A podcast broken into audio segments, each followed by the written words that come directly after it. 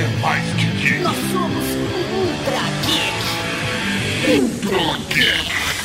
Raul, Cavalaria Geek! Eu sou o Tetra Campos, você está ouvindo Ultra Geek! E aqui do meu lado, o cara que fez várias conspirações na faculdade de socialismo, o professor Mauri! Prazer de gravar esse programa com esse cara que tem um prazer quase sexual com conspirações. Senhoras e senhores, Tato Tarkan. Isso é verdade, cara. Eu tenho uma coleção de conspirações. Fazer essa pauta foi difícil, não pra caçar as conspirações, mas sim pra escolher quais entrariam nesse top 10. É, moleque. E no programa de hoje... Nós vamos fazer um top 10 de conspirações brasileiras ou conspirações no Brasil. Porque a gente conhece as gringas, né? Sim. Ah, Roswell. Ah, Ah, quem matou o JFK? Exatamente. Mas quais são as conspirações aqui da nossa terra tupiniquim, professor Mauri? Nós vamos descobrir agora. Não, nós vamos descobrir depois dos... Recadinha. Recadinha. Recado.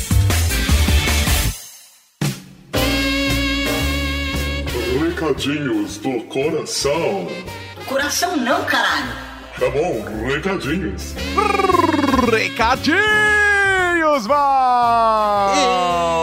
Aqui para mais uma sessão de recadinhos do coração.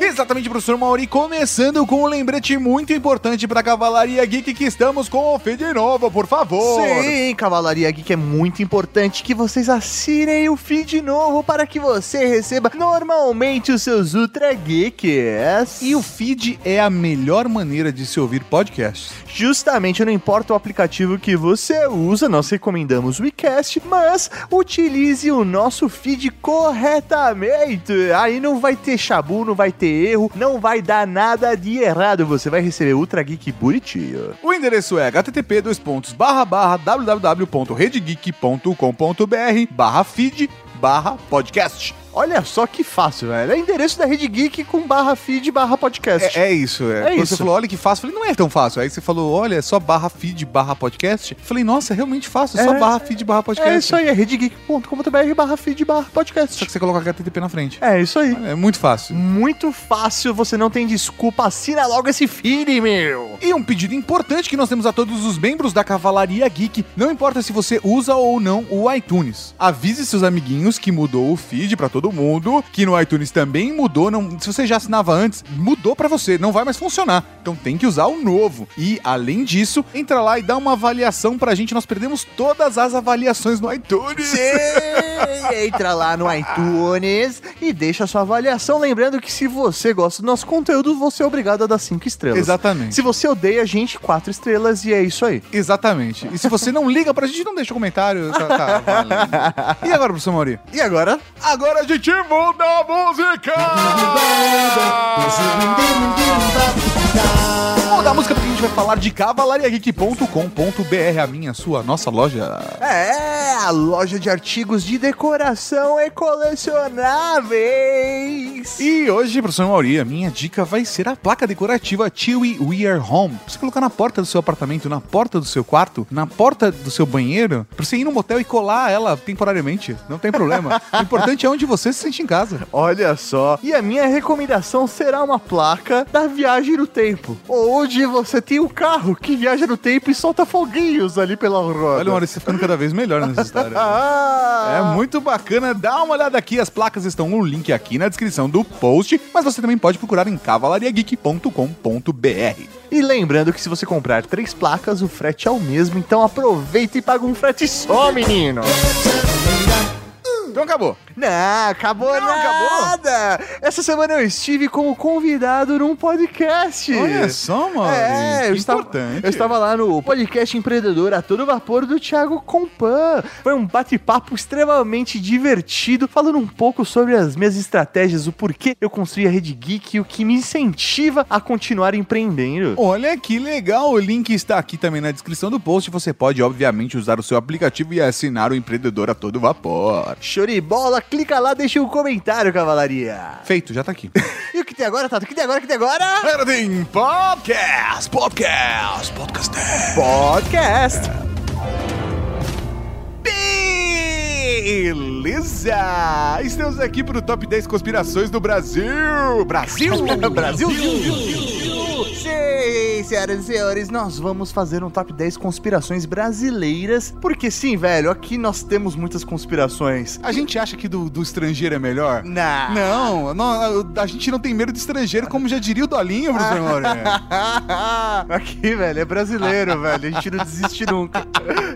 Ai, ai. As pessoas não sabem que existem várias teorias da conspiração aqui no Brasil também. Cê, e como a maioria das teorias de conspiração tem envolvimento de armas, drogas Política, Chique. sexo e rock and roll. e mortes. E Muitas mortes, mortes. é Vamos falar um pouquinho dos mistérios, professor Mauri. Como que a gente equalizou essa lista? São 10. Foi difícil escolher 10. Para fazer esse top 10, nós levamos em consideração o quão foi influente na nossa história essa possível conspiração. Por exemplo, digamos que uma conspiração X aí, que o top 10, tá? Vamos começar com o número 10. Se de fato tivesse acontecido aquela conspiração daquele jeito, o quanto isso influenciaria na história do Brasil? Se aquilo fosse verdade. Se a gente descobrisse essa parada. Quanto ia alterar a linha do tempo, Maurício? Se a, a conspiração não tivesse ocorrido e a gente de fato tivesse vivenciado aquilo, o quanto realmente isso teria influenciado na nossa A história. gente, assim como o Martin McFly, a gente ia desaparecer, será? Ah, não, Ah, sei. não sei.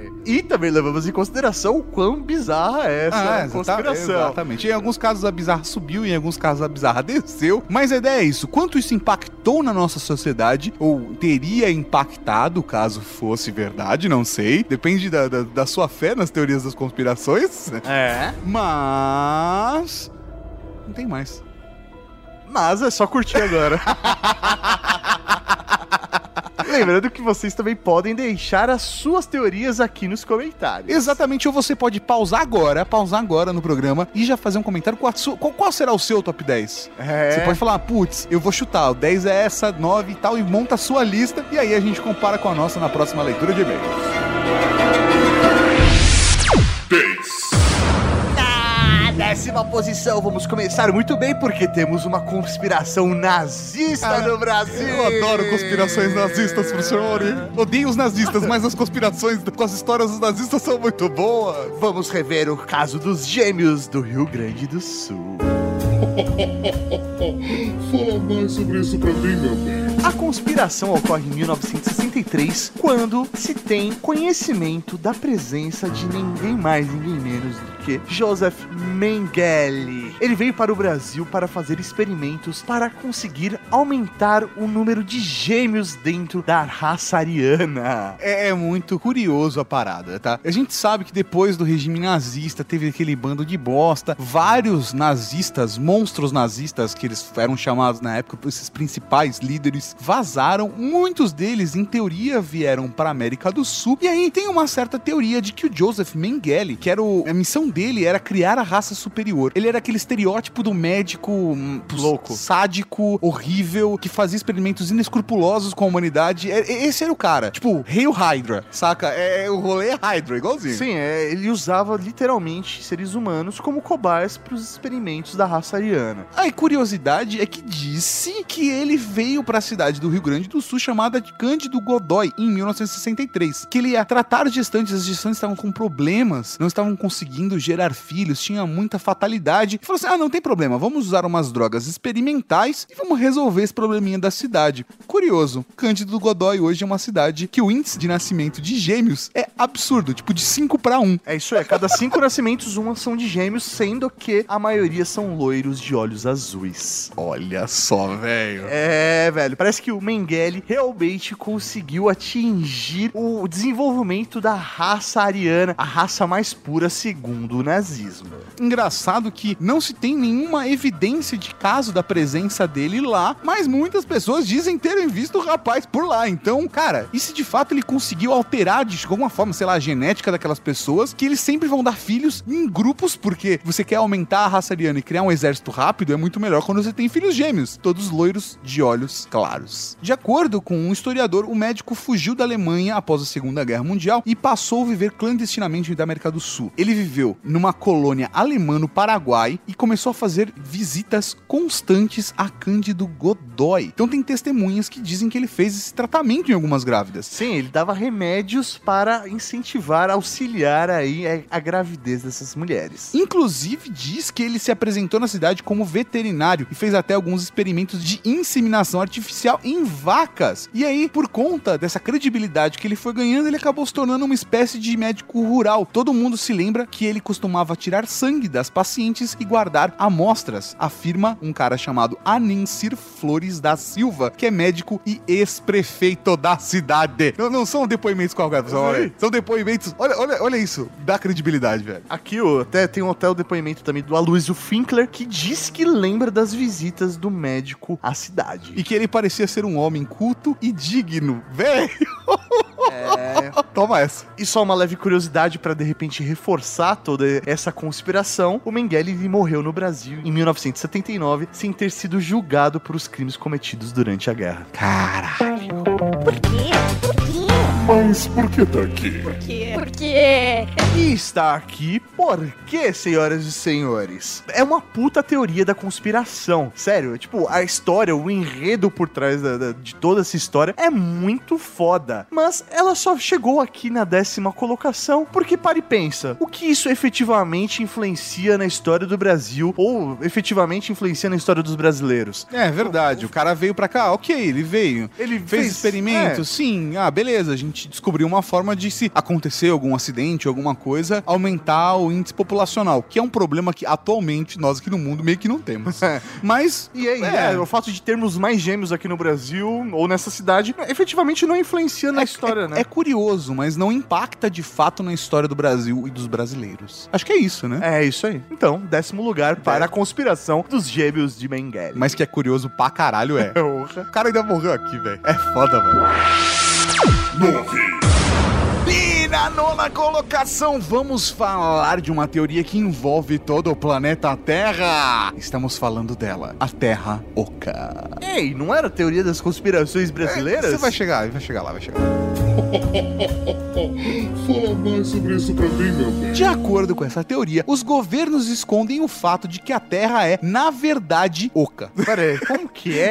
É É, uma casquinha de ovo, é isso? É, i- isso, mas assim, a parada é, a Terra, ela é oca e a parte interna é acessível pelos polos norte e sul da Terra. Tanto é que é proibido sobrevoar os polos da Terra. Caralho, não, é por causa dos polos magnéticos. Eles dizem que é pela força magnética, mas é tudo uma artimanha pra esconder a grande verdade. Caralho! Dentro da Terra há uma outra Terra com oceanos, continentes e um grande sol. Como assim, um sol, né? Um sol que, na verdade, é uma matéria que é o que gera a gravidade aqui no nosso planeta, que é um grande sol de metais pesados incandescentes. Que aí gera calor e luminosidade. Exatamente, mas não como a gente sofre aqui. É uma parada que seria meio meio termo, e aí a- o planeta Terra, de fato, no lado interno da planeta Terra, teria uma temperatura agradável o ano inteiro, mas seria sempre dia. Eita porra, meu. Aí a parada começa a ficar mais complicada, porque dentro da Terra Oca, que são cerca de 2 mil quilômetros de profundidade, existe um continente chamado Agartha. E nele vive uma civilização extremamente avançada, Mauri. Como assim? Os caras são avançados e moram dentro da Terra. E, e qual é a parada? Que na verdade, o que a gente acredita ser os extraterrestres são os intraterrenos. Caraca, mano. Então não são, eles não são dos, dos espaços Não, pode sideral. ter também. Você pode acreditar nas duas teorias, Ah, entendeu? entendi, entendi. Tem os extraterrestres Mas- e os intraterrenos. Terrestres que vivem dentro da Terra. Só que eles são de uma outra espécie. Ah, eles extremamente inteligentes. Inclusive, disse que, por exemplo, Atlântida, que submergiu, poderia ter sido uma civilização que foi para dentro da Terra Oca. Ah, por isso sumiu a civilização Por isso toda. sumiu a civilização toda. Assim como outras civilizações sumiram porque foram para o lado do dentro da Terra. E a galera que já aí pega mais pesado nas teorias das conspirações, imaginam que esse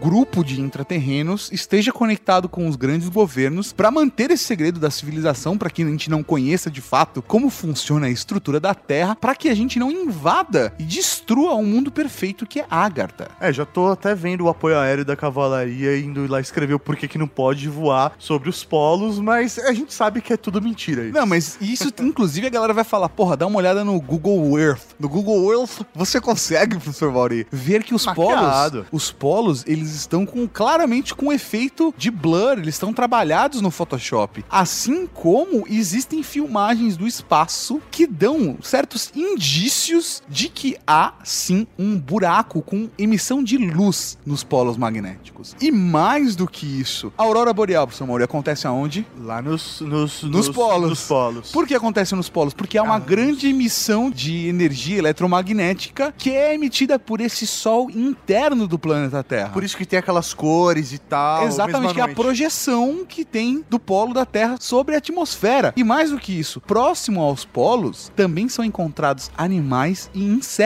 Mas como eles chegaram lá? Caralho, mano. Terra é oca. Inclusive, Certeza. talvez dentro da Terra Oca, dizem os conspirólogos que. pera aí, pera aí. Que animais como, por exemplo, mamutes que não são encontrados do lado de fora da Terra, talvez vivam no lado de dentro. Por isso que eles são encontrados congelados, em ótimo estado.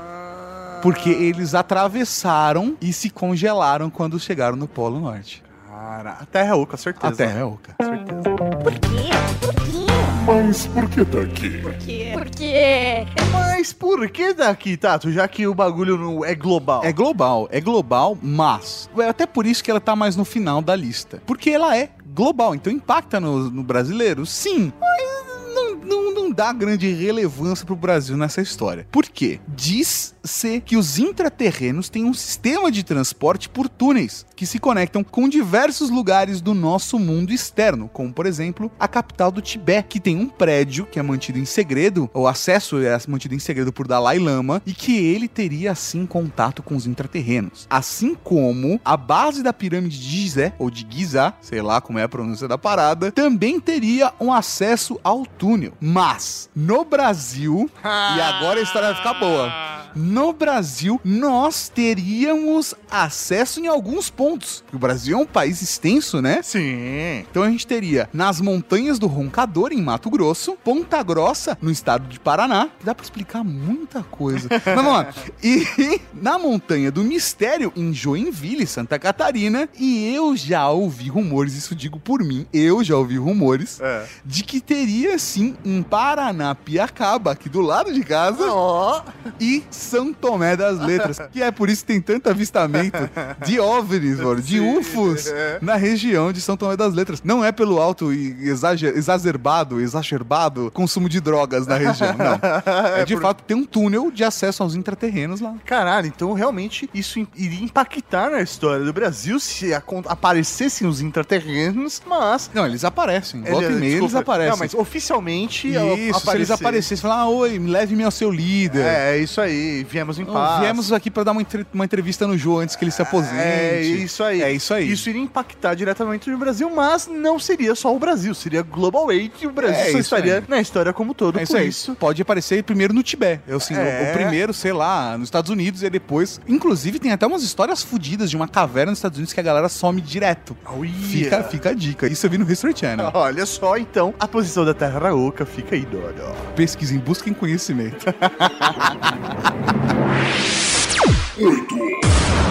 Na oitava colocação temos aqui uma conspiração futebolística. Caramba, Maurinho. Nós vamos falar da conspiração da Copa de 1998. Ah, isso eu sabia. Fala mais sobre isso pra mim, meu bem. Tem até trilha sonora.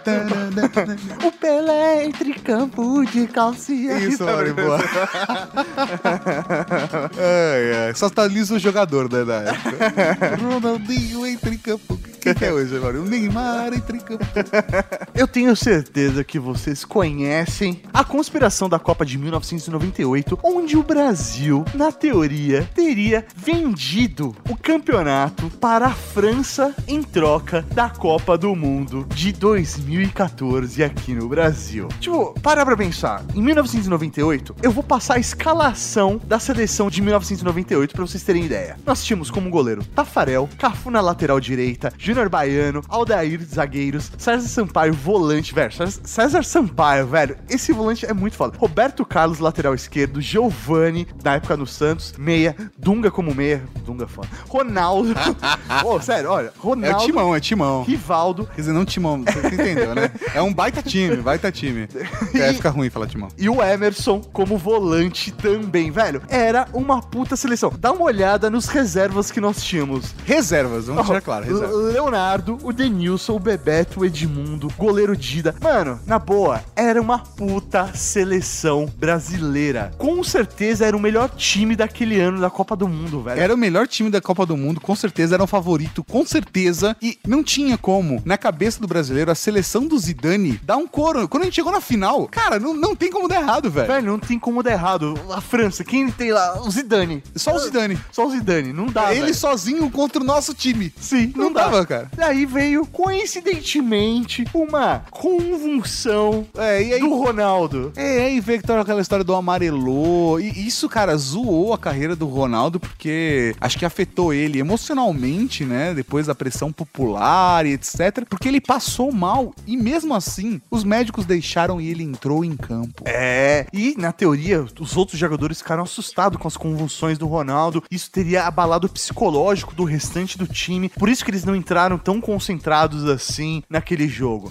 Mas não é isso que a maior parte das pessoas acreditam, Aurinha. Ah, não é isso. Por quê? Porque logo após o fim do jogo, após o fim do campeonato mundial de 1998, se levantou a teoria da conspiração de que o Brasil teria cedido, facilitado a França ganhar aquele jogo em troca da FIFA escolher o Brasil como país sede da Copa de 2014. É isso.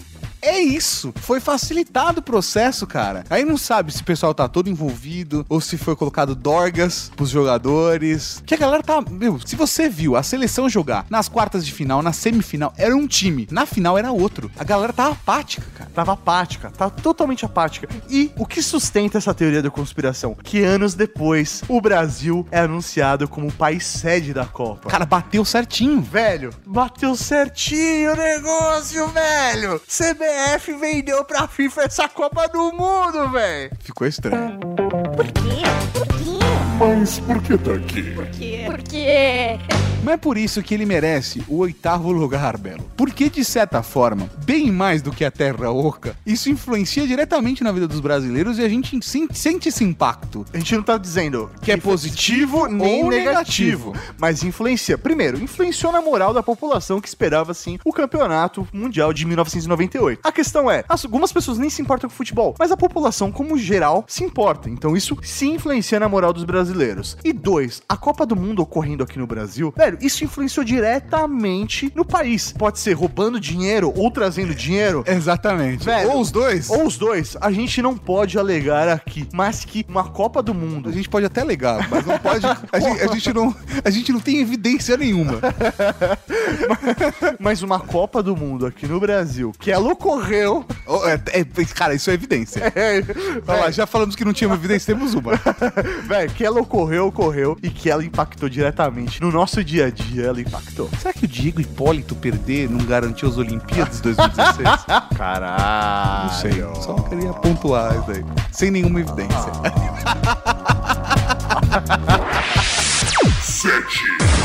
E na sétima colocação vamos falar, é claro, você já estava esperando, vamos falar de Caso Varginha. É, não, mas não é bem. É, a- Não é, como assim, é, é, mas não é, mas não é, calma. Fala mais sobre isso pra mim, meu bem. Varginha, 20 de janeiro de 1996. Seria um dia normal na pacata cidade de 100 mil habitantes do sul de Minas Gerais. Mas o relato de três meninas mudou tudo. Mas essa história, Tato, começa um pouco antes. Ela começa em 1990, com a primeira eleição direta no Brasil. É verdade! Nossa. Diretas já, Diretas- professor tivemos a eleição de Fernando Collor de Mello. Que a galera na época exaltava o presidente. Afinal, foi o primeiro presidente que nós, de fato, os brasileiros de fato escolhemos. É, mas tem um detalhe dessa história. Quem era o tesoureiro de Fernando Collor de Mello? PC Farias. PC Já falo de lá, todo mundo sabe dessa história. PC Farias, que também foi considerado culpado em vários processos de roubo. Ah, que deu impeachment. Que deu aquela história do impeachment, do, Collor, mas também das lavagens de dinheiro das empresas ligadas ao PC Farias e tudo mais, do enriquecimento ilícito da família como um todo. Por isso que rolou o impeachment geral, né? É isso aí. PC Farias faz uma fuga, assim, digna de Hollywood. É verdade. Ele pega um monomotor, sai daqui, vai pro, pra Argentina, da Argentina pro Paraguai, do Paraguai pra Europa. A Polícia Federal Ele pegou localiza. um monomotor ele fez da Argentina pro Paraguai, do Paraguai para não sei o que lá, e da Argentina pra Europa. É, não, aí ele provavelmente pegou um outro pegou um avião. avião. É isso aí.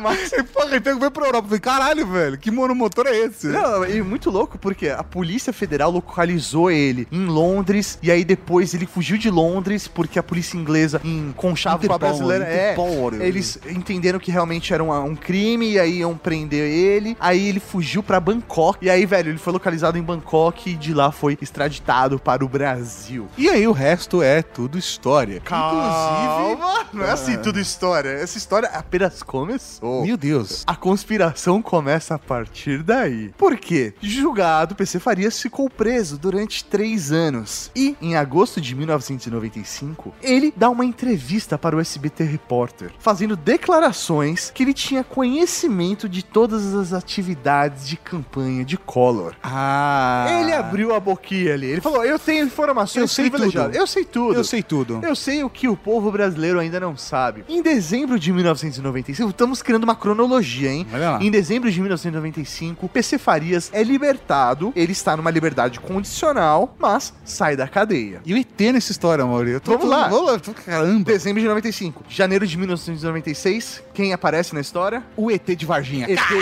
Varginha. ET de Varginha. ET de Varginha. Só e que... o Fantástico, que tava falando do caso PC Farias, começa a falar do ET. Ah, Caralho, velho, essa conspiração Ó, é vamos boa. lá, vamos lá. Ó, ó. Ele sai da cadeia em dezembro. Em janeiro, aparece aí, de repente, um ET de Varginha. E em julho, PC Farias é encontrado morto. Entre aspas. Ele é encontrado ah, é, suicidado.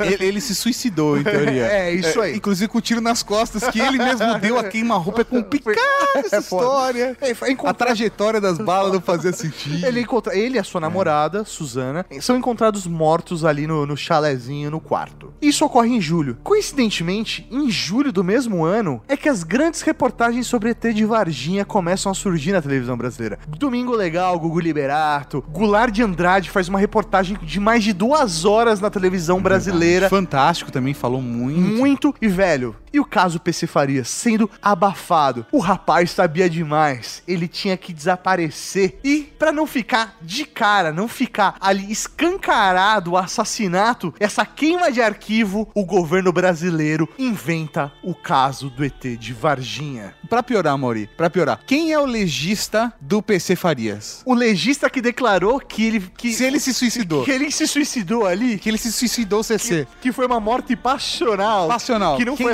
quem foi? Quem foi, Mauri? Foi o mesmo legista Que em teoria, Ia- em teoria, em teoria. apareceu que fez autópsia do ET de Varginha Então, aqui além no de Brasil. tudo, velho, desviou a atenção até do legista, caralho! Esse legista é o legista que fazia os atestados de óbito durante a ditadura Ah, militar. Vladimir Herzog... É enforcado. Se, se, se, se enforcou o CC. Se- ah, não, não, eu assino esse negócio Tá aqui, aí. assinei. É, isso aí, olha só, coincidência ou não? mano. Não sei. A conspiração está montada.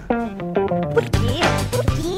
Mas por que tá aqui? Por quê? Por quê? E por que está aqui, senhor Tatarkan? Tá aqui pro seu Mauri, porque, porra, a história é foda, velho. Véi, a história é foda pra caralho e... E impactou muito, ou impactaria muito, ou pretérito imperfeito muito, se de fato fosse assim, tivesse acontecido dessa forma. Não, justamente, aconteceu dessa forma, é verdade isso. Abafaram o caso com o ET de Varginha. Abafaram o caso com a de Varginha porque PC Farias ia rodar a banca geral. Só tinham pego o Collor. Velho, ele ia rodar geral, metade do ele, governo. né? É, velho, ia rodar metade do governo. A história do Brasil hoje poderia ser completamente diferente se lá atrás a gente já tivesse feito a rapa. Faz sentido. Velho, infelizmente inventaram o ET de Varginha e queimaram o arquivo. Ou será que não? Ah, sexta colocação! Nós vamos falar da teoria de conspiração dos americanos explodindo foguetes brasileiros. Vixe, velho. Fala mais sobre isso pra mim, meu bem. essa, na minha opinião, é uma das teorias das conspirações mais legais e inusitadas. Só não ganha do PC Farias, porque ninguém esperava por essa, cara. ninguém, eu sei, eu, eu vejo a cara de todos vocês enquanto vocês ouvem podcast. Inclusive você que tá no banheiro agora. Tô vendo a cara seu cara. Mas assim, essa ninguém esperava. Véi, véi, essa teoria da conspiração é baseada no fato de que os americanos, eles querem impedir, não sei se você sabe, mas o Brasil tem um programa espacial. É verdade, todo o projeto do VLS, ou Veículo Lançador de Satélites, lá na base de Alcântara. Ela começou em 1980 com o objetivo de o Brasil ter a sua independência no lançamento de satélites e desenvolvimento de tecnologias aeroespaciais. Vale, inclusive, a citação de que a própria base de Alcântara, a nossa querida base de Alcântara, que nunca serviu pra muita coisa, chamou a atenção, chama a atenção do mundo para ela ter um ótimo posicionamento para lançamento de foguetes. A galera fica atenta porque, de repente, até lançar um foguete em Alcântara chega a economizar um terço do combustível que os americanos usam lançando nas bases deles. Por exemplo, só pra vocês terem uma noção. Economiza porque a posição no globo, a posição onde tem essa base de lançamento é muito próxima do Equador, sendo que você teria menos atrito do ar para fazer o lançamento dos foguetes e sairia com maior facilidade da atmosfera global. Os americanos não só se interessaram, como eles fizeram uma proposta para os brasileiros para utilizar, para alugar nossa base de Alcântara e fazer uma base lá deles. Só que a gente achou que isso ia acabar com a soberania nacional, eles teriam um território que ia ser deles e que a gente não ia ter acesso. Cara, É, e aí o Brasil não permitiu. Não, as regras que eles queriam eram muito loucas. Ah, não, a gente vai alugar essa base de vocês, a gente vai poder utilizar, mas qualquer coisa que a gente trouxer pra essa base, vocês não podem ver o que tá entrando no país. E, não, e, e mais do que isso, mais do que vocês, vocês não podem usar essa base, só a gente, quem tá alugando é nossa. Então, assim, aí o brasileiro falou: não. Não, não. E após essa negativa do Congresso Nacional, começaram alguns atos meio estranhos ali na base brasileira de Alcântara, porque o Brasil finalmente conseguiu concluir o seu foguete para lançar satélites. E a primeira tentativa vai ocorrer em 1997, onde vai ser lançado o primeiro protótipo do VLS, que acabou explodindo. É verdade. Ah. É, Segundos depois da decolagem. Segundo depois da decolagem, Decolou, explodiu. explodiu. É isso, é. Em 1999, sou brasileiro, não desisto nunca, não Exatamente. tenho medo de estrangeiro. Jamais. Vou lá e vou fazer novamente. E, bum. Explosão novamente. Na terceira tentativa, 22 de agosto de 2003, nem deu tempo de começar a contagem regressiva. Ele explodiu três dias antes do lançamento. Eles estavam preparando ainda a parada na base e o foguete, pum, explodiu. A aeronáutica acabou concluindo que ele explodiu por conta de uma falha elétrica, mas. É engraçado porque nem combustível tinha direito, É, Mori. como o bagulho vai explodir daquele jeito, né? Mas o que gera uma certa estranheza é o fato de uma investigação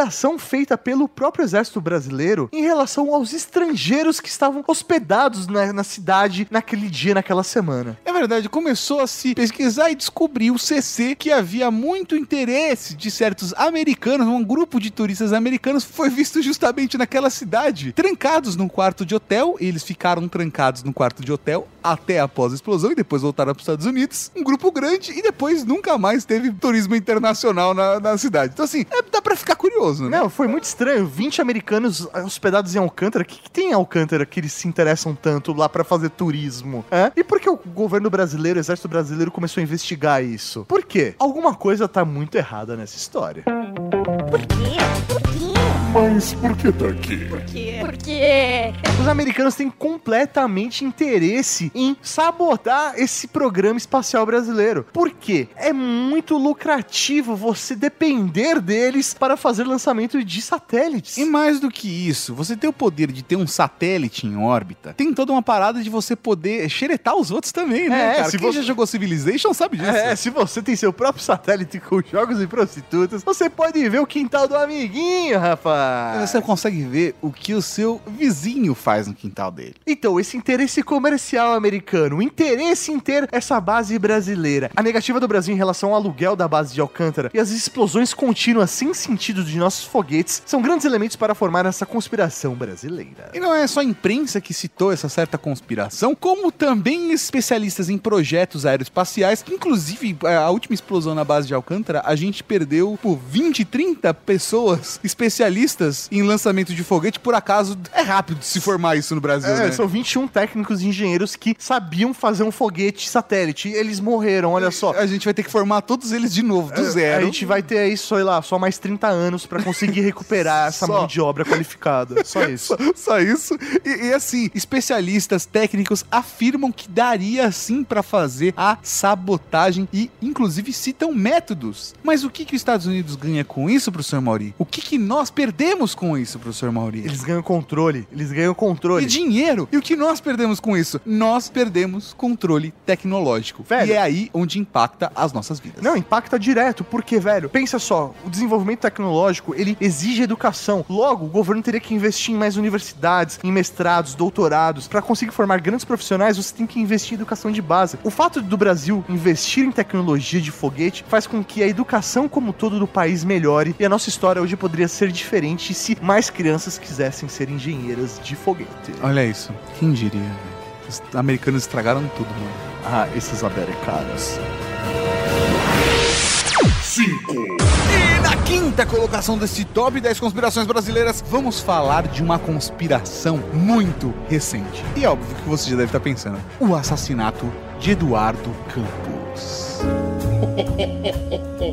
Fala mais sobre isso pra mim, meu bem. O presidenciável pernambucano Eduardo Campos morreu agora, 2014, antes do primeiro turno das eleições. Oficialmente ele não foi assassinado. Ele está morto, tal. Ele morreu de morte morrida. ele está morto, é isso? Ele está morto de morte morrida. Isso. Mas, na internet choveram memes falando sobre o envolvimento de um partido ou de outro. Mas a questão é que, nas pesquisas, as pesquisas de intenção de voto diziam que, se o Eduardo Campos fosse para o segundo turno, ele seria o presidente do Brasil. Raciocina, vamos lá, galera. A briga normalmente é o quê? Entre PT e PSDB. Sim. Eles es- são os dois partidos que normalmente lideram essa busca. O Eduardo Campos, ele era um nome alternativo a essa eleição e estava ganhando graça da população brasileira. Exatamente. E seu nome estava despontando. Os votos estavam equivalentes ao PT e PSDB. Vamos supor que ele ganhou o primeiro turno com o PT. Vai, vai o PT e o Eduardo Campos pro segundo turno. Ele já ia ter toda a base de eleitores dele, mais os eleitores do PSDB que preferiam votar no Eduardo Campos do que na Dilma Rousseff. É isso aí. Então, Eduardo Campos ganharia. Segundo a simulação, PSDB e Eduardo Campos. PT jamais votaria no PSDB. Então votaria naturalmente no Eduardo Campos para que o PSDB não ganhasse. Eduardo Campos seria o presidente do Brasil. É isso. Inclusive, fala-se de um conclave. Por- porque aí os dois partidos poderiam ter se juntado para derrubar Eduardo Campos e aí sim estarem os dois no segundo turno. Manter uma briga direta, que é o padrão das eleições brasileiras. A conspiração de fato ganhou força quando um jornalista norte-americano chamado Wayne Madison, pelo menos é o que diz a internet, que segundo ele, a CIA coordenou uma ação para matá-lo e deixar o caminho livre para que Marina Silva alcançasse popularidade e vencesse as eleições. Ele se baseia nisso pelo fato da Marina Silva, na teoria, fazer parte de um mesmo grupo. Fazer Fazer tipo uma sociedade secreta. É, isso aí que tem o Bill Clinton, o Tony Blair e tal. Inclusive uma o galera- FHC. É, que se chama Terceira Via. E aí ela fazendo parte desse grupinho, dessa sociedade secreta, eles teriam arquitetado para que Eduardo Campos saísse da linha eleitoral. E de fato, né, né, nessa linha, né? Porque tem a linha de um partido contribuiu, tem a linha do outro partido contribuiu, tem a linha do. te- Os dois partidos se juntaram pra contribuir, e tem essa linha que, na verdade, é essa sociedade secreta, esse grupo que desejou a morte dele pra que a Marina Silva chamasse atenção. E de fato ela chamou mais atenção depois da morte dele, né? Olha só. E assim, não sei se vocês se lembram, mas Eduardo Campos morreu com um avião que caiu. Sabe, tipo, ah, o, o avião de um possível presidente que não tinha manutenção. Como assim, Estranha né? essa história, né? Muito estranha essa história, né? E eu não sei se vocês sabem, mas o dono do avião de Eduardo Campos, ele foi morto agora em 2016. Após o Lava Jato, começaram a investigar algumas pessoas. Entre elas, O dono do avião. o dono do avião, que simplesmente S- misteriosamente. apa- apareceu morto. Cara, É, rapaz, fica esperto. fica esperto por quê, mano? Eu não fiz nada. Não fiz nada, velho. Tô só aqui gravando meu podcast. Por quê? Por quê? Mas por que tá aqui? Por quê? Por quê? Como isso? Como isso impacta na vida das pessoas? Impacta na vida das pessoas porque nós hoje poderíamos ter, na verdade, um outro presidente. Uma outra linha de trabalho aqui no Brasil. E toda essa parada que está acontecendo, essa confusão política, poderia nem ter começado. Ou a situação política do Brasil e econômica poderia ser completamente diferente. Você está desempregado? Poderia ter sido diferente. É. Você, você está com poucos clientes, você gosta de estar devagar, ou está rápido demais, não sei. Vezes tem uma minoria, né, que se É. deu bem com a crise. Mas, cara, o Brasil estaria completamente diferente. Sim, velho. É, Eu acho que isso poderia até estimular os outros partidos a se desenvolver mais, a trazer candidatos melhores para que a política brasileira funcionasse, né? É, talvez, talvez isso sirva de lição, mas. E aí, Maurício, desse, ne- nesse parado, você está a favor ou contra? Você acredita nessa teoria da conspiração? Da conspiração? Cara, eu acredito em todas as teorias que estão aqui, velho. Elas são verdades. Ainda Todas, mais. todas, todas, to- não tem como todas ser verdade. Não, todas Assim, são verdades. A, a CIA, a, a Marina, o PT e o PSDB, todo mundo se juntou pra matar Eduardo Campos. É isso aí, os três se juntaram pra matar Eduardo Campos E e o quatro. dono do avião que morreu envenenado. Ah. Detalhe importante: quem morre envenenado? Ele não morreu com um tiro atropelado, envenenado. Caraca. Acharam ele no hotel morto envenenado. É, rapaz. Gritando veneno! Veneno! É, isso aí. Perigo! Perigo, ele que- quatro, Na quarta posição, nós vamos chamar aqui uma conspiração muito nebulosa. Que até hoje. O caso Celso Daniel.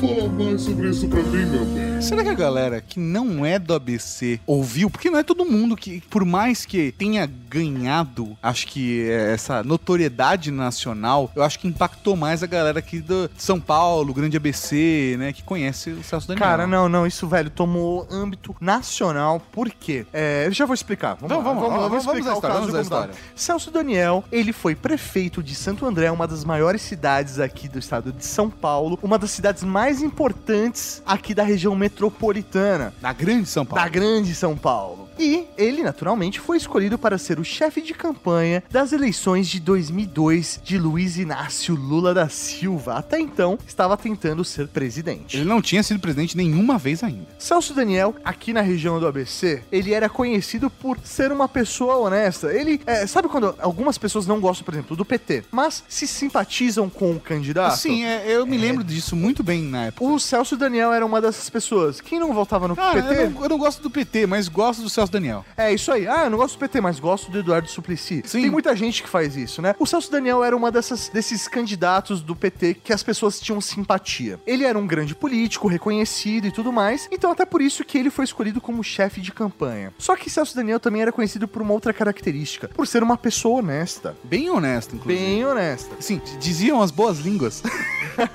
Os passarinhos contavam que Celso Daniel era uma pessoa realmente um político honesto. E a partir disso começa a trama. Por quê? Ou a treta, no É, caso. é, porque Celso Daniel teria descoberto uma rede de arrecadação irregular de dinheiro para a formação de um caixa 2 para a campanha de Lula. E essa arrecadação estava acontecendo justamente no município de Santo André, envolvendo as empresas de ônibus e de radares. Lembra que você ia para Santo André e você ganhava uma multa? Tinha, tinha, pra quem não é daqui, tinha essa parada. Tinha até adesivo nos carros, que era venha para Santo André e ganhe uma multa. Em Santo André, cada esquina é um flash. É, é verdade. Era isso. Eu me lembro dessa campanha, era muito boa.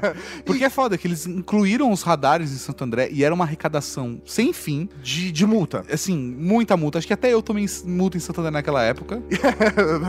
e todo mundo sabe que a parada dos ônibus, né? Transporte É, público é é, mó máfia, né? E aí, Celso Daniel teria achado esse caixa 2 para fazer a campanha do Lula e teria se recusado a trabalhar dessa maneira e estava ameaçando denunciar todo o esquema. Com isso, deram um jeito de desaparecer com as evidências, mas a principal evidência quem era? Era ele. Celso Daniel. Ele teria sido sequestrado em seu carro e desaparecido. Isso sim, cara, apareceu no Jornal Nacional, apareceu no Jornal Internacional, chamou mó atenção, porque de fato o cara tava ganhando cada vez mais popularidade e logo em seguida ele é sequestrado e sobe com ele. Após o seu sequestro, ele é encontrado morto numa estradazinha de terra em Tapecirica da Serra. Uma história estranha. Muito estranha essa história. O político simplesmente é sequestrado e morto. Velho, não faz menor sentido isso sem ser queima de arquivo. dando ainda mais base para Mais ainda, mano. é, ainda dando uma base maior aí para essa conspiração, nós temos aí alguns fatos, como por exemplo, o seu irmão Bruno Daniel, professor da Fundação Santo André, uma grande faculdade aqui da região do ABC, e sua esposa terem que simplesmente sair do país com toda a sua família porque estavam sendo ameaçados porque teriam informações sobre o ocorrido do assassinato. Mas você ouviu isso no jornal, Maurício? Você, você- você leu isso em algum lugar? Não, eu, eu tive o, o privilégio, a oportunidade de ouvir diretamente de Bruno Daniel, porque ele era professor da Fundação Santo André. Eu fui aluno lá durante esse período. E olha só. E olha só, pudemos conversar um pouco, né? E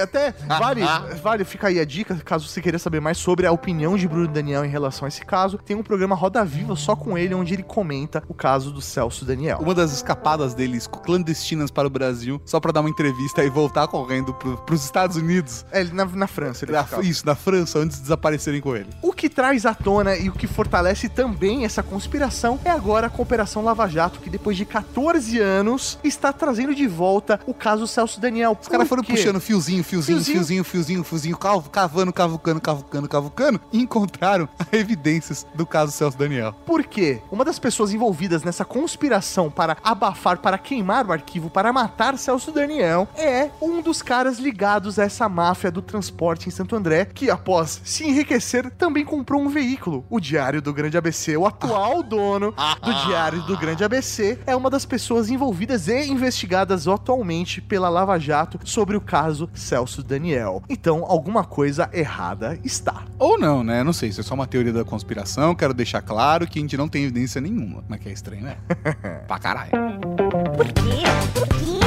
Mas por que tá aqui? Por quê? Por quê? Mas por que está aqui? Está aqui pelo simples fato de que, se o Celso Daniel estivesse vivo de verdade, se Se ele tivesse denunciado o caixa 2 do PT, o Lula provavelmente não teria sido eleito. A história do país seria completamente outra. Você não teria duas eleições do Lula, você não teria duas eleições da Dilma. Hoje não existiria esse processo de impeachment. Se isso é bom ou ruim, a, gente, não, tá discutindo. É isso aí. A- assim como, se mesmo que ele tivesse sido morto, que tivesse acontecido exatamente da mesma forma, mas fosse comprovado que ele foi assassinado, a história do Brasil também mudaria. É isso aí. Então, senhoras e senhores, vamos ficar de olho nessa teoria da conspiração, porque ela influencia diretamente no nosso dia a dia. E pode ser confirmada logo mais aí. Fica ligeiro no Moro, velho.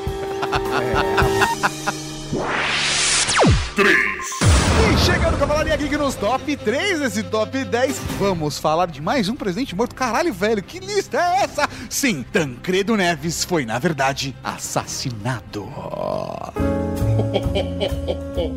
Fala mais sobre isso pra mim, meu bem. Pra quem não sabe, em janeiro de 1985, Tancredo Neves havia sido eleito o novo presidente do Brasil pelo Congresso Nacional. Naquele período onde não haviam eleições diretas, mas sim o Congresso escolhia quem era o presidente. E, inclusive, esse seria o primeiro presidente civil, né? Seria um marco das, da ditadura, do final da ditadura, que de fato é considerado 1985. É, isso aí não seria um presidente militar, e sim o primeiro presidente civil após esse período de ditadura. 21 anos de ditadura militar. É, rapaz. Mas antes dele tomar posse, isso é história. Ele foi diagnosticado com uma doença e morreu em 15 de abril daquele ano. Cara, 15 de abril, pouquíssimo tempo depois de ser eleito. Quem que assumiu a história? Foi o vice dele. Talvez você conheça, José Sarney.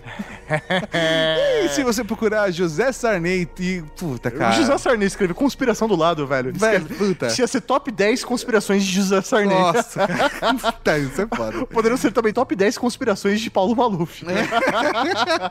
E a gente falou do Rosa Viva, no caso do Celso Daniel, com a entrevista do Bruno Daniel, mas o general Newton Cruz, no Roda Viva também da TV Cultura, disse que então o deputado Paulo Maluf o procurou para propor um novo golpe militar. Isso Chora. está em entrevista, velho. Chora. Aí tem alguns fatos obscuros sobre toda essa situação. Vamos lá. Primeiro, segundo especialistas, houveram falhas médicas graves que contribuíram para sua morte. Ou seja, ele não, uma coisa tão séria assim. É Mas que como que ele morreu? Ele morreu de diverticulite, ou seja, inflamação na parede interna do intestino. Tá. Tá? Falou-se também em atentados por envenenamento e até inoculação de bactérias. E um dia depois da morte de Tancredo, um homem chamado João Rosa, que foi escolhido para ser o mordomo dele, ou seja, uma pessoa próxima ali que tá trabalhando junto com Tancredo, também morreu de uma forma estranha. Olha só, Mauri. Olha só. Segundo o laudo, ele também morreu de diverticulite. A, mesma, coisa a que mesma matou suspeita. Tancredo Neves. Coincidência? O mordomo? Olha só. Um, cara, quem foi o mordomo? Não, ele morreu também. Ele morreu.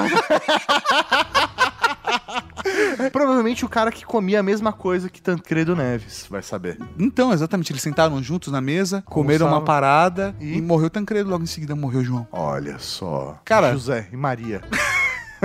Mas o ponto principal é, os militares não queriam abrir a mão do que eles já estavam lá. Tá tudo, tá- tava, tava indo pro fim. Eles estavam, mas eles estavam confortáveis. Eles estavam confortáveis, estavam tentando manter o conforto, mas eles estavam ralando pra manter o conforto. E aí, um presidente civil é eleito. Aí o negócio complica. O que, que a gente pode fazer, professor Mauri? Aceitar? Deixar rolar? Ou resolver com as próprias mãos. Mas isso aí, professor Mauri, isso aí são conspirações, são coisas da internet, certo? As pessoas inventam essas coisas e publicam, porque é fácil publicar. O que eu queria mesmo é que alguém que eu conhecesse e que eu acreditasse, confiasse nessa pessoa, tivesse uma informação, de fato, uma, uma evidência, al- alguma, alguma coisa que fosse muito mais do que palavras jogadas na internet na Wikipedia. Caralho, velho, você tem, você tem, conhece uma pessoa. É mesmo? Quem eu conheço, Mauri? Eu. E todo mundo conhece, olha só! Capaz. Você também tem informações confidenciais do caso Tancredo Neves. Eu Mauri. tenho informações confidenciais e privilegiadas do caso Tancredo Neves, que eu guardei durante anos e esperei essa oportunidade pra poder revelar pro mundo todo. Caralho,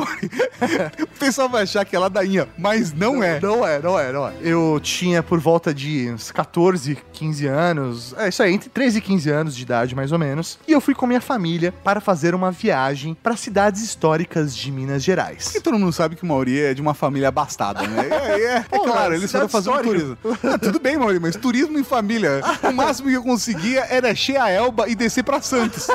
e pra Praia Grande. Isso.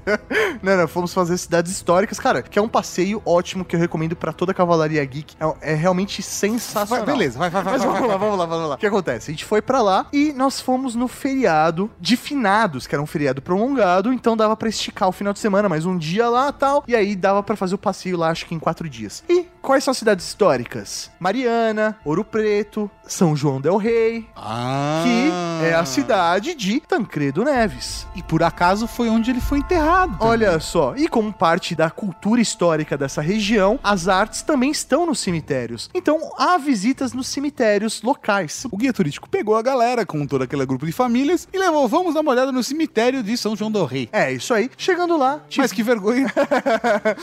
tivemos o privilégio de encontrar Dona Risoleta Neves no túmulo de seu marido Tancredo Neves. Cara, você encontrou a Dona Isoleta Neves no cemitério. No cemitério com flores levando pro túmulo do, do marido. Cara, e assim, ficou aquela situação meio tensa, né? Porque, tipo, Vocês caralho, estavam fazendo um passeio turístico, mas... E, e a Risoleta tá aqui, caralho, que foda tal. E todo mundo ficou meio assim, o guia não fazia nada. Aí, meu pai, um grande cara de pau, Sim, seu pai é um grande cara. chegou na dona Risoleta e falou: Boa tarde, dona Risoleta. Eu sou Maurício, sou de São Paulo, essa é minha família. E nos apresentou ela. E ficamos ali conversando durante uns cinco minutos. E antes de finalizar a conversa, meu pai lançou e falou assim: Olha, dona Risoleta, me desculpa falar isso, mas eu queria fazer uma pergunta pra senhora. Espero que a senhora não se ofenda. Ela, toda gentil, simpática e tal. Falou: Não, pode falar. Falou assim: Dona Risoleta, a senhora realmente acha que seu marido morreu por conta da doença ou ele foi assassinado? Dona Risoleta, no maior estilo meme da Caralho. internet, levanta os ombrinhos, joga as mãozinhas para fora, levanta a sobrancelha e fala: É, né? Sabe como é? Então, senhoras e senhores, não somos só nós que acreditamos no assassinato de Tancredo Neves. Por quê? Por quê? Mas por que tá aqui? Por quê? Por quê? Se Tancredo Neves não tivesse sido assassinado, o Brasil poderia ser outro. O Brasil poderia ser outro porque realmente teríamos o nosso primeiro presidente civil assumindo a cadeira de presidente. Nós teríamos Tancredo Neves. Não, nós não teríamos José Sarney. É isso aí. E, e- e acho que até tão importante quanto isso, nós teríamos Tancredo Neves educando bem Aécio Neves.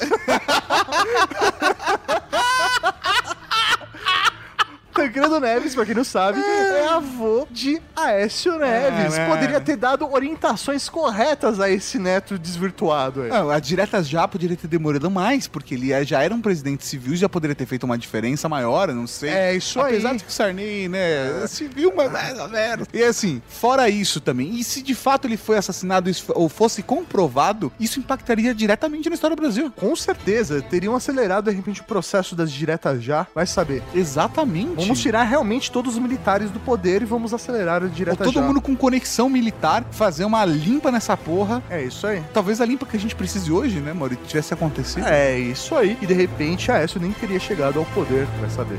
Ou nem o Sarney. Ou nem o Sarney. Que... Chegamos à segunda posição para falar de uma conspiração de assassinato de um presidente. Meu Deus, mais uma! Quantos serão necessários? Vamos falar do assassinato de JK.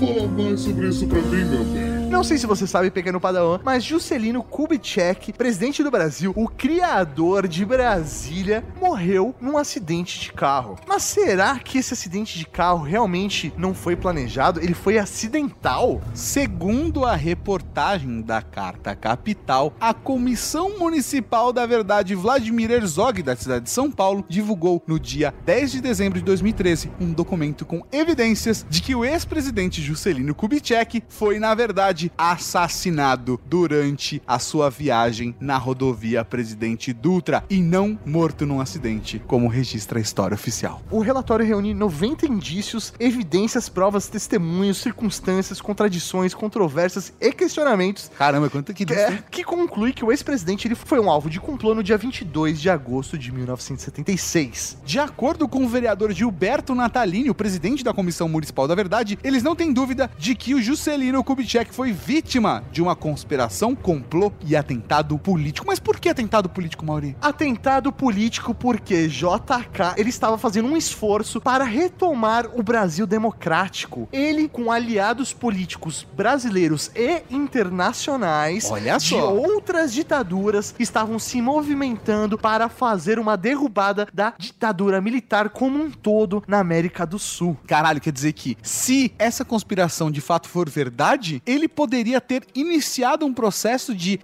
disruptura da ditadura militar em toda a América do Sul? Justamente, senhor Tatu Tarkan. O Juscelino Kubitschek não morreu num acidente de carro. Ele foi assassinado para não estimular, para abafar esse motim contra os grupos militares. Outro ponto que a comissão levantou na época foi a falta da radiografia do corpo do motorista do carro, o Geraldo Ribeiro, apesar do fragmento metálico de 7 milímetros no seu, olha só, que coisa, Olha. Só. no seu crânio, que seria um grave indício de arma de fogo.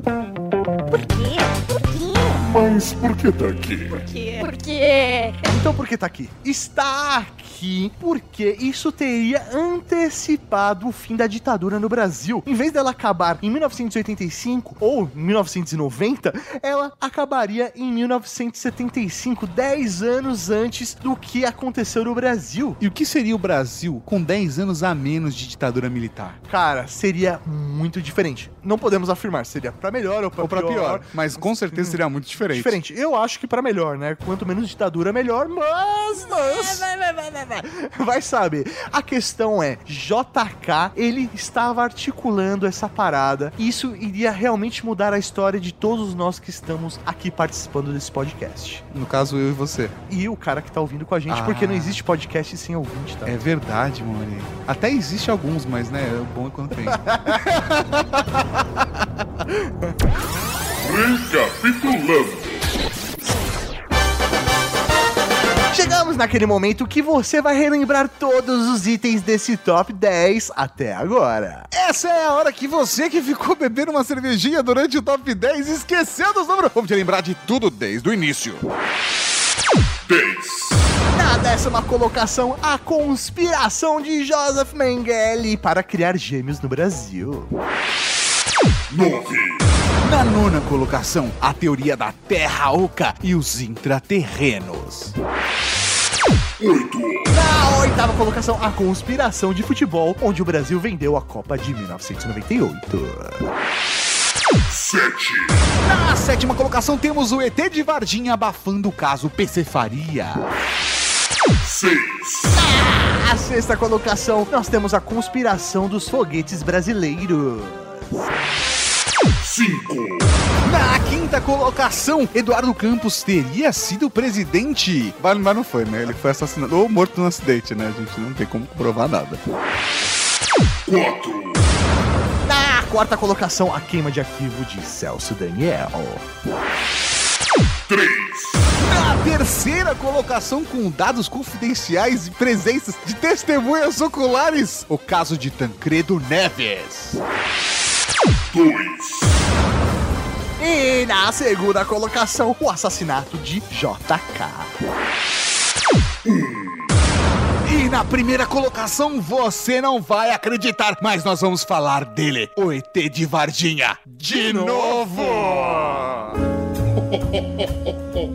Fala mais sobre isso pra mim, meu bem. Sim! A história em torno do ET de Varginha na cidade de Minas Gerais é um caso de arquivo X. A gente acha que pode ter sido sim pra abafar o PC Farias, mas outra teoria da conspiração é que de fato o ET de Varginha pousou em Varginha. Caralho. Não é de Varginha, né? É, ele pousou. É, ele pousou em Varginha. A galera se confunde com isso. Quem disse que ele não Exatamente, né? Ele pode ser um intraterreno. Ah, é isso. Em janeiro de 1996, três estudantes afirmam ter visto um animal estranho num bairro da periferia. Segundo elas, não era bicho nem gente, era uma coisa horrível. Ele tinha olhos enormes e vermelhos. Era um cara que tava fumando um baseado. A polícia e o quartel do exército decidiram investigar, mas depois afirmaram que jamais algum alienígena teria sido visto. Mas há certas teorias, acontecimentos que fortalecem a história conspiratória. Na madrugada daquele mesmo dia, duas pessoas que não tinham contato com as estudantes afirmaram ter visto um OVNI ou um UFO na região. O Birajara Franco Rodrigues, um daquele ufólogo, o, o ufólogo brasileiro, né? Isso. Foi um dos muitos que investigou o que aconteceu por lá e disse que duas criaturas teriam sido levadas por policiais. Um desses dois policiais que teria capturado esses seres, segundo o Rodrigues, morreu três semanas depois com muitas dores. E um exame provou que no sangue desse policial havia 8% de uma substância tóxica não identificada. Caralho. Os militares até falaram que não, vocês pensaram que os dois corpos que viram, na verdade, eram, eram dois anões. É que a mulher estava parindo um filho e os dois foram pro hospital. Ó. E coincidentemente tá tendo uma. Tem, tem, cara, tem depoimento dos militares falando isso de verdade. Caralho, mano. Tem muita história, cara. ET de Varginha merece um Ultra Geek Só pra só ele. pra ele. Só pra chamar de seu. Só pra chamar de seu. Porque é uma história bizarríssima, cheia de mistérios e. Cara, dá dá pra você Tá, ficar com a pulga atrás da orelha. Mas e aí? Beleza. Qual é a conspiração nisso? A conspiração é que o governo brasileiro escondeu a presença de seres extraterrestres em 1996 no Brasil. Em troca da Copa do Mundo no Brasil. Não, não, mas tem teorias de que foi o primeiro astronauta brasileiro que foi trocado pelo, pelos corpos dos alienígenas. Entendi, os, os americanos falaram, ah, dá esses corpos aqui, não fica com vocês, e a gente ajuda o primeiro brasileiro a ir pro espaço, é isso? Exatamente. Caraca. Mas também só pelo simples fato de, olha, nós conseguimos esses corpos, vamos fazer engenharia reversa, passaram informações, trocaram informações com os americanos e numa dessa o Brasil ganhou outra visibilidade internacional por conta desse contato com os americanos. Cara, eu não sei não, mas em 1997 o Brasil tentou lançar seu primeiro foguete com satélites. É, Então, Olha só. cara, a, a parada é estranha, isso merece um Ultra Geek, porque a história é longa, não dá pra explicar. Por quê? Por quê? Mas por que tá aqui? Porque. Por que está aqui? A gente não vai trabalhar com todas as evidências, isso vai merecer sim um outro programa, mas se de fato fosse comprovado que houve uma presença de inteligência extraterrestre no Brasil, em Minas Gerais.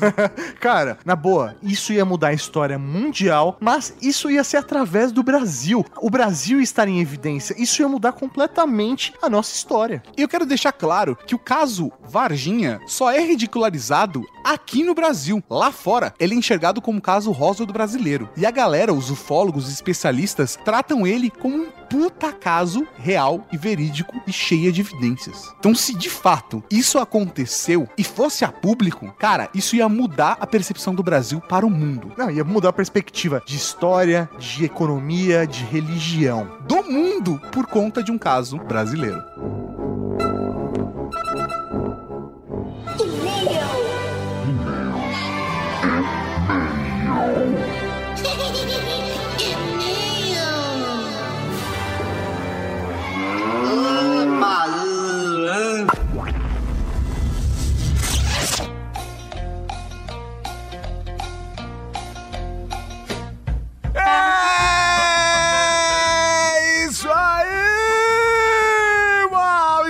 Para os e-mails comentários batidos no momento no Trag que Mas que beleza, senhor Tatacan. E pra começar, vamos explicar aqui pra galera como faz pra mandar um e-mail. É muito fácil, é muito simples. Você pode simplesmente deixar um comentário lá no post do programa ou mandar um e-mail para ultrageek@redegeek.com.br. Show de bola! Neste mesmo e-mail você pode pedir um batismo, mas o que é o batismo, Tato? Ah, a gente prometeu, né, Maurinha? A gente vai cumprir. Pra você que é novo, o que é o batismo? Todos vocês que ouvem o Ultra Geek e acompanham o nosso trabalho, vocês já são membros da Cavalaria Geek, essa família exclusiva onde nós compartilhamos as mesmas paixões. Eu falei igual o Tibi Peroni. A convivência.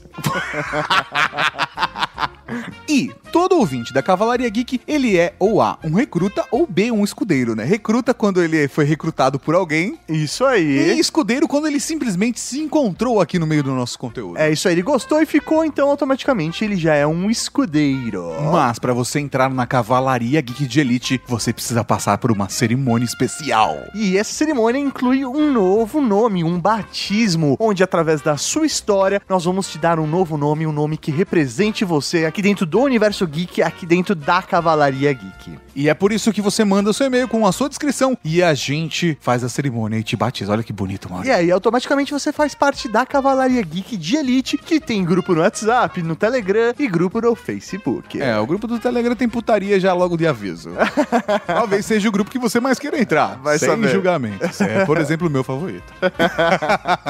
Então mande seu e-mail de batismo para ultrageek.redgeek.com.br com o assunto batismo ou nome na cavalaria. E pra começar efetivamente, então, essa leitura de e-mails, comentários, batismo, momento Raul, vamos com um comentário de Davi Elisiário. Raul Marechais. Raul. Raul. Muito bom cast. As histórias do fracasso do Dudu na cozinha são as melhores. Eu, eu gostei do molho branco.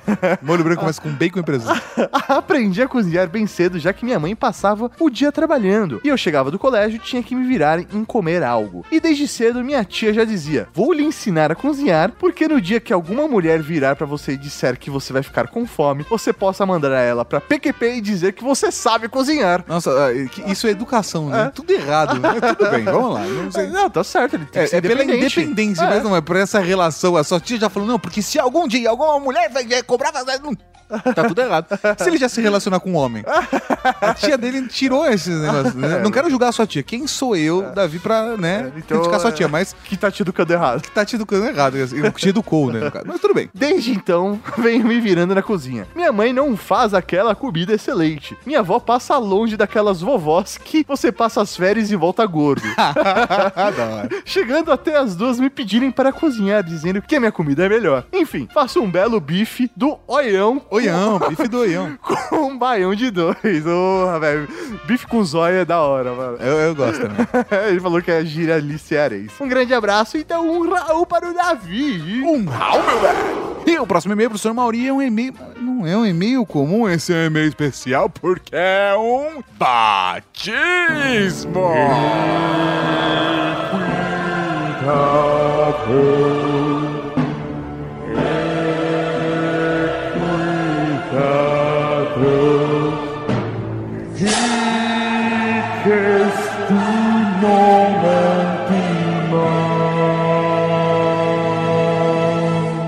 Raul, Cavalaria Geek. Raul. Olá, Marechais. Olá. Olá. Olá, olá. Sou Gabriel Duarte, 27 anos de São Paulo, SP. E apesar de ouvir e acompanhar a Rede Geek há algum tempo, não havia requisitado meu nome por não haver real serventia até a criação da Cavalaria Geek de Elite, que pode ser incrivelmente incrível e divertido. Cara, é realmente incrivelmente incrível e a galera é muito ponta firme. E velho. bem divertido. Sou analista de software, muito bem casado há 5 anos, um filho de 3 anos e uma filha chegando em breve, talvez já tenha Ah, chego, né? Que maneiro. Sempre fui gordo e nos últimos tempos, depois de chegar ao nível extremo, fiz uma cirurgia bariátrica para descer o nível de gordice e tem sido bem recompensador perder peso apesar do sofrimento inicial. É, eu imagino. É, um amigo nosso chamou isso de cirurgia de aumento peniano. Exatamente. Muito bom.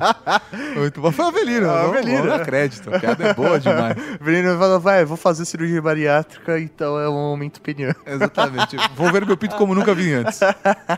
Sou viciado em podcasts ao ponto de tentar fazer um. E por enquanto está falhando. É, Eu, eu- eu te entendo. É, É foda. é difícil. Já tentei fazer minha companheira eterna apreciar essa mídia que definitivamente parece não ser pra ela. Mas sempre que vou falar o que ouço, e quem sabe um dia abrirei os ouvidos dela para essa maravilha. Tomara. É, cara, eu acho que sim. E a questão é que acho que a maior parte das pessoas não sabe como consumir ou não aprendeu como adicionar na sua vida o podcast. Às vezes tá recomendando um tipo de conteúdo, mas pra ela a pegada é outra. Ela precisa de uma outra porta de entrada, saca? Sim. Ou até mesmo falar, poxa, sei lá, na academia, ou na hora que tá fazendo alguma atividade em casa, ou no trabalho, ou no trânsito, talvez seja o melhor momento. Mas aí vai de cada um. Assisto muitas séries com minha senhora e já discutimos por um ou outro assistir um episódio desacompanhado. Isso dá rolo, cara. Cara, isso acaba com relacionamentos. Temos costume de ir ao cinema para assistir os filmes geeks juntos. E desde que meu filho nasceu, ele nos acompanha nas sessões e já está sendo criado num bom caminho para ser mais um geek no mundo. Ah, isso aí, velho. Que lindo. Muito bom. Sempre me denominei um cara do rock, mas hoje eu sou bem mais eclético no quesito musical. Acho que eu sempre fui eclético, eu só elimino uns três ou quatro estilos musicais. É mesmo? É. É, eu, eu também. Me encontrei na cavalaria desde antes da mudança de nome do site, olha só que legal. É? Pela variedade de temas e pela maneira divertida que todos são abordados. Me sinto representado por vocês e quero receber um nome na Cavalaria Geek e me juntar à elite para poder colaborar na linha de frente. Olha só, mano. Ah, Da hora. Na linha de frente, mano. Não, e é da hora, velho, porque ele já tentou colocar a mulher, tá levando o filho pro caminho geek também. Ele é um cara da linha de frente. É um cara da linha de frente. Por enquanto em casa, mas vamos sair de casa, né, Gabriel? Tem que ser na linha da frente da rua, você tem que imprimir panfleto e divulgando na vizinhança. É, isso aí. A gente pode fazer um ultra geek sobre condomínio, aí você divide pra todo mundo do condomínio. Imagina que. Se rolar, me avisa que a gente faz um. Muito obrigado pelo maravilhoso conteúdo. Espero que continuem ainda por um longo tempo. Eu também espero. Sucesso e até. Então, Gabriel Duarte, ajoelhe-se. A partir de hoje, tu serás conhecido como o batedor da cavalaria geek.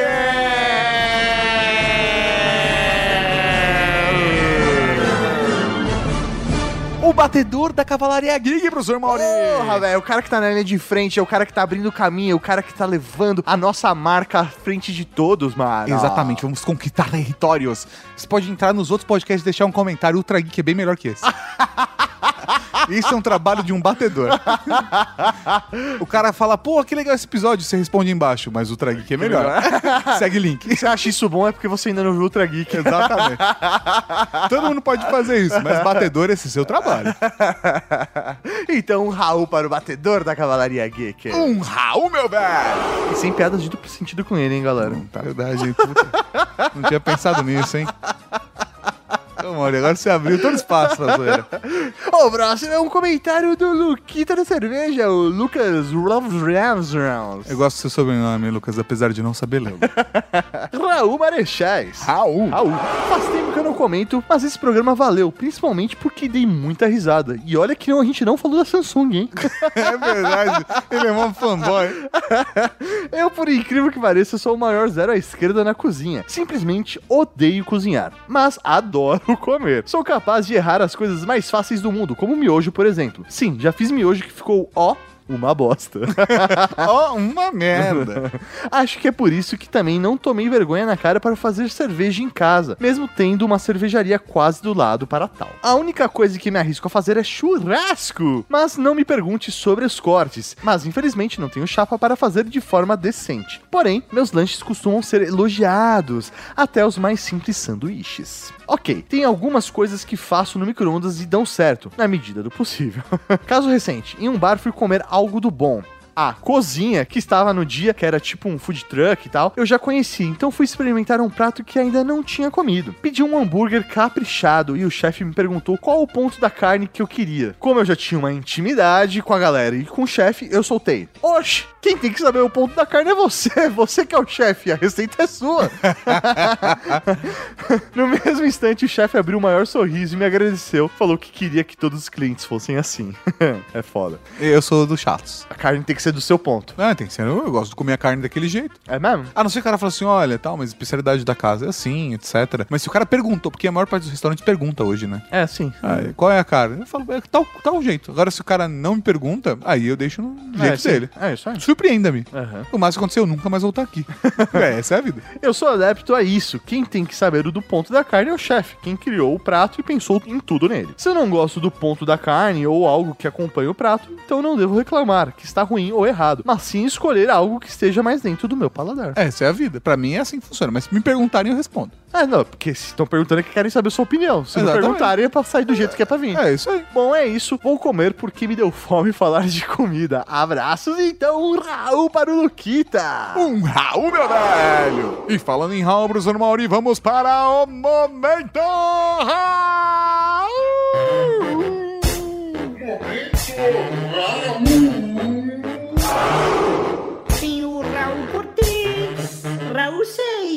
Seixas, Raul Gazola, Raul Gil, Raul Júlia. Cara, tem Raul pra caralho aqui. O Raul para Francisco das Chagas, que é uma desgraça na cozinha. Um Raul para Rafael Raposa, que é um adepto do churrasco com sushi. Isso é bom. O Raul para Léo Bruschi, do Aerolitos, o mensageiro espacial da Cavalaria Geek, que também cozinha ao estilo Ana Maria Braga. Um Raul pra Jéssica Pereira Artemis, da Cavalaria Geek, que ficou muito feliz com sua alcunha. Você merece sua linda. Um beijo. Um Raul para Gustavo Quintão, que fez um belo salmão ao lado do Salles, vulgo extremamente salgado.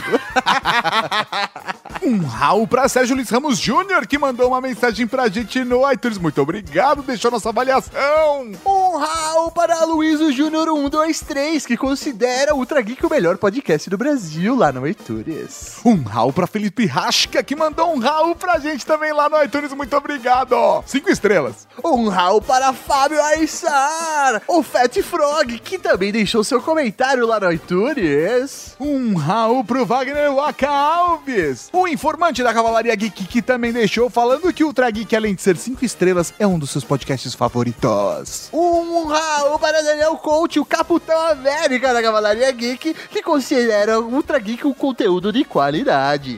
Um Raul pro Papai Noel da Cavalaria Geek, que acha o Ultra Geek sensacional e também deu cinco estrelas, assim como Artemis, mas a gente já mandou Raul pra ela, então obrigado pelas cinco estrelas também. Um Raul para Glaucio, também conhecida como Léo Bruschi, que deixou suas cinco estrelas lá no iTunes. Um Raul pro Rock Balboa da Cavalaria Geek, que falou que tem um caso de amor e mandou cinco estrelas também. Um Raul para Marcelo Daros, o minguado da Cavalaria Geek, que faz a melhor edição do Review Maroto. E também deu cinco estrelas. Um Raul pra você que mandou e-mail, mandou comentário, mas não foi lido aqui. Um Raul pra você que vai assinar o feed novo do Ultra Geek. Um Raul pra você que não vai mandar e-mail, não vai seguir a gente no iTunes, não vai mandar avaliação, não vai fazer nada disso, nem comprar da Cavalaria Geek, mas que gosta do nosso conteúdo. Muito obrigado pelo carinho. É isso aí, Cavalaria Geek. E até semana que vem. Com mais um Ultra Geek. Aqui na Rede Geek. Falou, tchau. Tchau.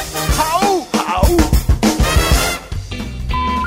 Evidências de que o ex-presidente JFK foi Não, não, não é XK, não. Ele é Juscelino Kubitschek. Na sétima colocação temos o ET de Varginha abafando o caso PC. PC. ABC. ABC. Toda criança tem que ler isso. Lembra, Maurício? Você acabou de ouvir o Ultra Kick.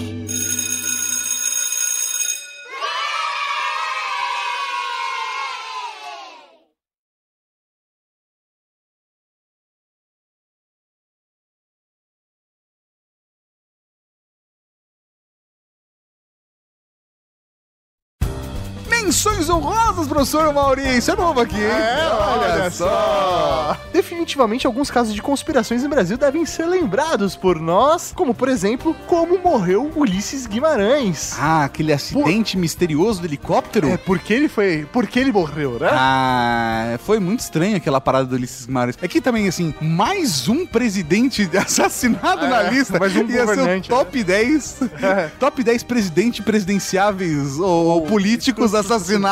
Ia ser foda, cara. E um outro caso que com certeza merece uma lenda. E que é foda, menção honrosa, mas é uma menção honrosa, sim. É a teoria da conspiração dos americanos dominaram a Amazônia. É, a Amazônia é deles. A Amazônia seja um território específico que só tem acesso os americanos, cientistas ou até mesmo militares brasileiros, mas que a população brasileira não tem acesso, só a FUNAI. É. Tem registros disso, indícios disso? É, isso aí, é, ou até o fato dos livros de educação americanas ensinarem que a Amazônia é deles. Apesar de alguns diplomatas dizerem que não, que isso é tudo ladainha, que são rocks, Aham. Mas a parada do, da Amazônia ter sido dominada, ou parte da Amazônia dominada pelos americanos, inclusive tem histórias, relatos de bases militares americanas na Amazônia, onde essa base foi sobrevoada por OVNIs. E os americanos perseguiram os OVNIs e a base, por conta dessa, dessa perseguição dos OVNIs sobre a base americana, ou, ou tentativa de invasão dos dos OVNIs, dos alienígenas, na base americana, ela foi implodida. Tem até conto disso na internet. Se procurar, você encontra, velho.